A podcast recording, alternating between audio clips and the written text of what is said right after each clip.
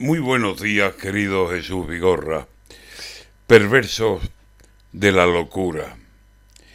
Hemos llegado a tal grado de locura, de maldad, que a veces no distinguimos ficción de la realidad. La calle tiene sucesos que no parecen verdad, que parece que estuvieran rodando, y es la realidad.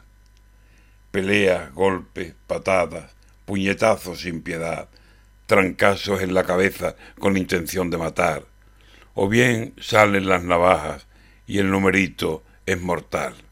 No es ciencia ficción, no es cine, no es sueño, es la realidad.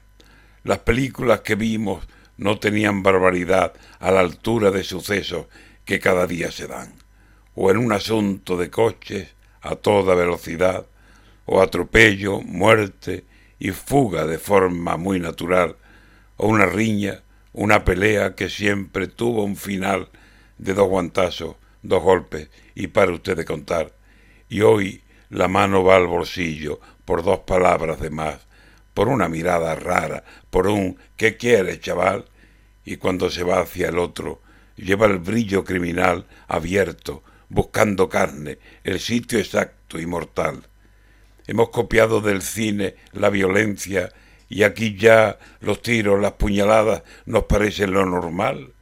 ¿O es la sangre empeorada, la mala leche quizá que está podrida en algunos y solo quiere matar? ¿Solo vale la violencia? ¿Ya no nos vale la paz, la concordia, la venencia, la discusión y ya está?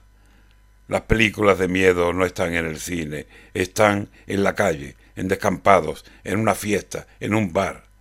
Aquí nos sobran navajas, alcohol y velocidad, extrañas malas ideas, mala sangre, y falta un plan que se imponga, plante cara con toda la autoridad, que si no, a todos, a todos, que nadie se va a escapar, nos va a doler con más fuerza que está doliéndonos ya.